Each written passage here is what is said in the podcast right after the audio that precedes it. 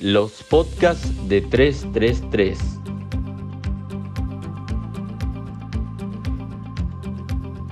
Bueno, hoy vamos a hablar de incertidumbres en el mercado porcino de Argentina. Sabemos que el mundo está atravesando una profunda crisis económica y en Argentina eso se siente aún más en materia de producción porcina, los costos de producción parecen ir por el ascensor y los precios del cerdo por la escalera.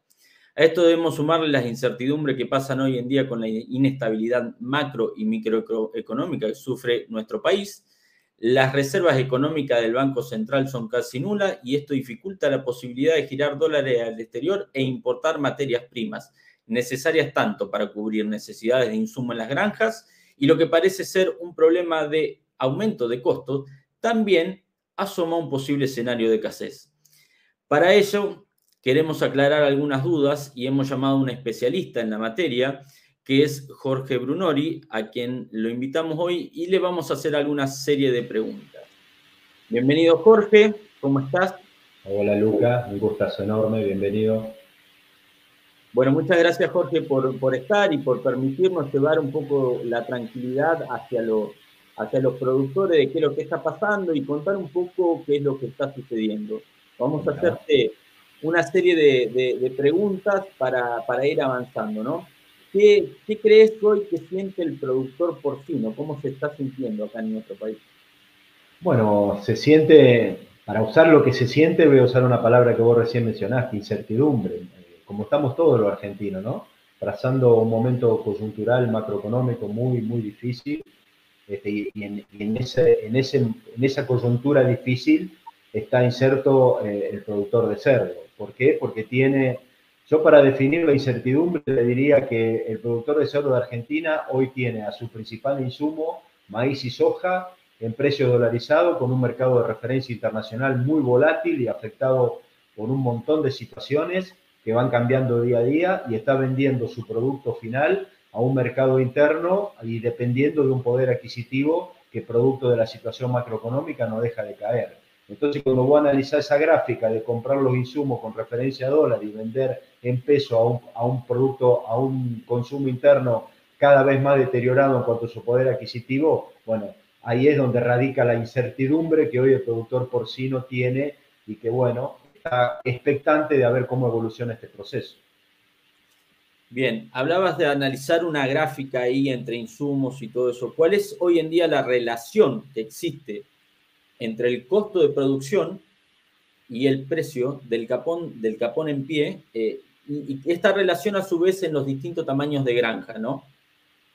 Sí, para eso es muy bueno lo que vos decís, Luca, de que hay que tener en cuenta que Argentina tiene una estructura socioproductiva muy particular. Tenemos prácticamente el 90% de nuestros productores son pequeños y medianos. Cuando hablamos de pequeño y mediano, y para darle una característica, digamos, de escala comercial, podemos hablar de productores que están entre las 40, 50 madres hasta 400, 500 madres. Después tenemos grandes empresas que superan ese número. Ahí, eh, a, mí, a mí a veces se, se me hace un poco difícil hablar de costo de producción cuando uno tiene situaciones productivas tan diferentes, ¿no? Pero sin ninguna duda que en esta situación de aumento de las materias primas, si uno compara el aumento interanual de las materias primas, maíz, soja en Argentina en julio 2021, julio 2022 fue casi más del 65%, cosa que no pudo acompañar el capón. Entonces los costos de producción relacionados al precio del capón varían de acuerdo al estrato productivo. Los pequeños, sobre todo los pequeños productores, son los que más sufren estos procesos, donde mucho, en mucha parte de este periodo que estamos comentando, el costo de producción estuvo por debajo del precio de venta la mediana empresa y dependiendo de su eficiencia estuvieron gran parte de este periodo en un punto de equilibrio, pero con, rentabilidades muy ajustadas, y por ahí las grandes empresas que tienen más eficiencia, que tienen más escala y que por ahí logran los mejores precios en el mercado, tanto para la venta de su producto final como, de la compra, son los que, digamos, mejor han pasado o están pasando esta coyuntura. Y hay un dato que se publicó en el SENASA que compara 2020 con 2022 y ahí marca claramente que hemos perdido casi un 10% de los establecimientos en estos dos o tres años tan difíciles y esos son fundamentalmente pequeños y medianos productores. Bien, perfecto. Eh, hay un tema, ¿no? Eh, con, el abastecimiento, en el encabezado hablábamos de, la, las reservas del Banco Central y cómo eso impacta, obviamente, la macroeconomía impacta en, en las micro. se han cerrado importaciones o al menos se están regulando de otra manera, ¿no? Eh, ¿Y cómo impacta eso en los insumos para las granjas y para la producción de alimento en sí, no solo las granjas, ¿no? ¿Está viendo, se está pudiendo importar esos insumos o cómo están operando hoy en día las empresas? Mira, la información que nos llega a nosotros, el producto de esto que vos decís, que es una macroeconomía muy compleja y una escasez de dólares, y sobre todo un, mercado del dólar tan complejo, ¿no? con tantas cantidades de dólares diferentes que uno a veces se pierde en, esa vorágine, pero sin ninguna duda que hoy el precio del dólar este, y la escasez de dólar está trayendo dos problemas. La escasez de dólar para la importación de insumos, llámese vitaminas, minerales, aminoácidos y un montón de cuestiones que una granja porcina utiliza desde la logística hasta la producción y que hoy se ven dificultadas por, por no poder acceder a los dólares. Pero por otro lado, el precio del dólar que estamos teniendo en Argentina, fundamentalmente el oficial, tan retrasado con respecto al no, al no formal, eh, hace que Argentina en dólares sea un, país eh, apetecible para la industria para importar. Y eso lo marcan los valores, Lucas. Hemos importado el 64% más que en el 2021, comparando enero con mayo, que son los datos del del ministerio, y hemos caído en estos últimos dos años drásticamente en las exportaciones. Por lo tanto, este precio del dólar que hoy Argentina tiene y la escasez de dólares que Argentina tiene, creo que es el problema más grave que estamos atravesando en esta coyuntura, porque reitero, se nos dificulta la compra de insumos y a su vez somos un país muy vulnerable que permite que haya crecimiento de las importaciones porque somos poco competitivos para competir con lo importado y también somos poco competitivos a la hora de poder exportar. Así que el precio del dólar es el tema central para esta coyuntura que pasa a la Argentina y en especial el sector porcino. ¿Cómo se sale de este desdoblamiento cambiario? ¿no? Porque veo un, problema. Eh, el desdoblamiento te, tiene pisado un dólar oficial que no te permite estimular la exportación y te estimula la importación por un lado, y a su vez te mantiene anclado algunos ciertos precios internacionales que forman precio acá adentro, ¿no es cierto? Eh, la solución parecería ser unificar el tipo de cambio, pero si eso sucede también va a impactar muy fuerte en el bolsillo de la gente y que va a impactar también en el consumo. ¿Cuál es la salida? Sí, yo eh, primero no es tan fácil decir cuál va a ser la salida porque Argentina hace más de 70 años que no puede que no puede salir y va de crisis en crisis. Pero es increíble que un país como este no pueda salir. Yo a esa respuesta tengo por ahí una respuesta más de corto plazo y una que a mi entender, y, reitero, pidiendo disculpas porque no soy economista, de más mediano a largo plazo.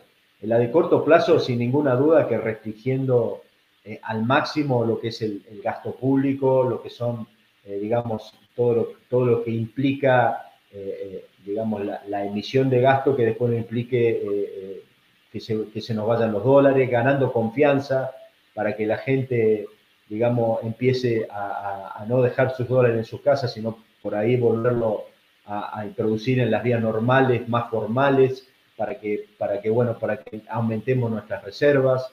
Este, y, fundamentalmente también tratando de estimular a, todas las que son las grandes sellareras, que por ahí no han liquidado todos los dólares que tienen de la cosecha, que son los dólares genuinos, que no aumentarían el nivel de reserva, este, siendo muy cuidadoso con las importaciones, muy cuidadoso con las importaciones, en el sentido, Lucas, de ser estratégico, de importar lo que necesitamos, pero dejar de importar lo que por ahí podemos producir nosotros, porque eso es evasión de dólares de afuera. Bueno, eh, sin ninguna duda que son medidas que uno la escucha, que se quieren tomar, pero que después no son de fácil, de fácil implementación. Pero el gran, el gran desafío es incrementar lo más rápido posible nuestra reserva de dólares, porque según dice la información, están en un nivel de mucha criticidad. ¿Cómo salimos de esto eh, más en el mediano o largo plazo? En eso sí tengo mucho más claro y, estoy convencido de que cambiando nuestra materia exportadora, Argentina en algún momento, en algún momento, Luca va a tener que dejar de ser un país exportador de materias primas, exportador de insumos para que después se transformen en alimentos en otros países y empezar a ser nosotros generadores de alimentos. No puede ser que Argentina importe el 91% del speller de soja y seamos el 0,4% de las exportaciones de carne porcina en el mundo, para dar un ejemplo. ¿Por qué digo esto? Porque todo el mundo lo dice, pero que Argentina nunca hace nada al respecto. porque a nosotros nos, permitiría vender un producto mucho más caro. Nosotros estamos vendiendo nuestros productos portables en promedio, que son base primaria, eh, soja, maíz, eh, speller, en, prácticamente 400 dólares. Tiene que haber algún conflicto o algo, algo extraordinario en el mundo como una guerra para que suba a 600 dólares. Y todos sabemos bien que, por ejemplo, en el caso del cerdo, la tonelada de carne exportada está en 1.800 o 2.000 dólares. Entonces, si nosotros nos ponemos a trabajar para cambiar lo más rápido posible y sostener y desarrollar las actividades que generan valor y transformación del grano, de la materia prima en un producto elaborado, carne, leche, huevo, entonces empezaríamos a generar más dólares y más trabajo, que es lo que nos va a permitir salir de esta, de esta no coyuntura, sino crisis que parece que Argentina la tiene estabilizada, prácticamente ya vamos a llegar casi a un siglo en esta situación. Muy bueno, muy bueno este, esto que, nos comentabas ahí al final. En, pocas palabras, para ya finalizar, ¿qué le decís al, productor de cerdo que hoy está en medio de todo esto, no? Primero, este, una, mirada optimista. Yo personalmente eh, creo que la actividad porcina en Argentina es la que más capacidad tiene de desarrollar. Si voy a poner algunos números, ¿por qué lo digo? Primero, a pesar de la situación coyuntural tan difícil de la cual estamos hablando, eh, el cerdo no ha dejado de crecer en el consumo. Si vos mirás, hasta mayo de este año, publicación del Ministerio, mientras la carne bovina creció el 1%, 1.5% en consumo, la de ave está estabilizada en el 1%, el cerdo creció el 10%. Por lo tanto, hoy somos una carne elegida por este consumidor argentino. La otra, el otro mensaje es que tenemos que tratar de empezar a, ser mucho más estratégico en la forma de mirar esta actividad. Todos, producto de la necesidad de que los precios del capón nos aumente porque nos aumentan los granos, a veces no olvidamos de que esa herramienta puede ser peligrosa, porque si el precio del capón sigue subiendo, también tenemos que ver a dónde está el punto de equilibrio para mejorar nuestra rentabilidad, pero sin que se nos caiga el consumo, porque le estamos apuntando a un, a un consumidor que, como dijimos, tiene un poder adquisitivo muy deteriorado. Entonces la herramienta fundamental es fundamentalmente reducir costo de producción con lo que lo tenemos, con lo que nosotros tenemos en nuestra granja, sea un pequeño productor, un mediano o un gran productor, tener la máxima eficiencia posible para bajar los costos y de esa forma podernos sostener amortiguando los momentos críticos y estar preparado para cuando el precio del cerdo comience a acomodarse, como parece que está ocurriendo esta última semana en Argentina, y que nuestra rentabilidad sea, vuelva nuevamente a la positividad. Pero eso es fundamental, es fundamental porque no, no dejamos de ir de, de coyuntura en coyuntura. Entonces, para atravesar esa coyuntura sin dejar la actividad, tenemos que ser muy eficientes tranquila adentro, buscar la escala, buscar el avance en la cadena de valor y sobre todo ser parte de una cadena, Lucas, que eh, en los próximos 10 años va a duplicar su producción y su cantidad de madre. Eso estoy convencido, porque en el 2030 a la Argentina lo va, lo va a encontrar con un consumo de 24 a 26 kilos por habitante y por año y vamos a retomar el camino de la exportación. Eso nos va a permitir prácticamente duplicar nuestra producción actual, llegar a más de 2 millones de toneladas y también nos va a permitir duplicar el número de madres y tener un crecimiento sostenido en los próximos años, a pesar de la coyuntura. Cuando uno pone la luz alta, eso es lo que te marca la perspectiva de la actividad. Para eso tenemos que atravesar la coyuntura. Si nos quedamos en la coyuntura, no vamos a poder ser parte de este futuro promisorio que tiene la actividad porcina. Jorge, súper completo. La verdad, el agradecimiento de, nosotros para, para, esta nota que nos diste. Eh, Esperemos encontrarnos pronto y que podamos seguir hablando de este crecimiento del cerdo en Argentina. Muchas gracias. No, gracias a vos, Luca, y a todo el equipo de 333. Sabes que para mí es un, un gran honor y un gustazo enorme poder estar presente. Muchísimas gracias. Chao, Jorge. Estamos, Luca. Muchas gracias. ¿eh? Encuentra más información sobre producción porcina en 333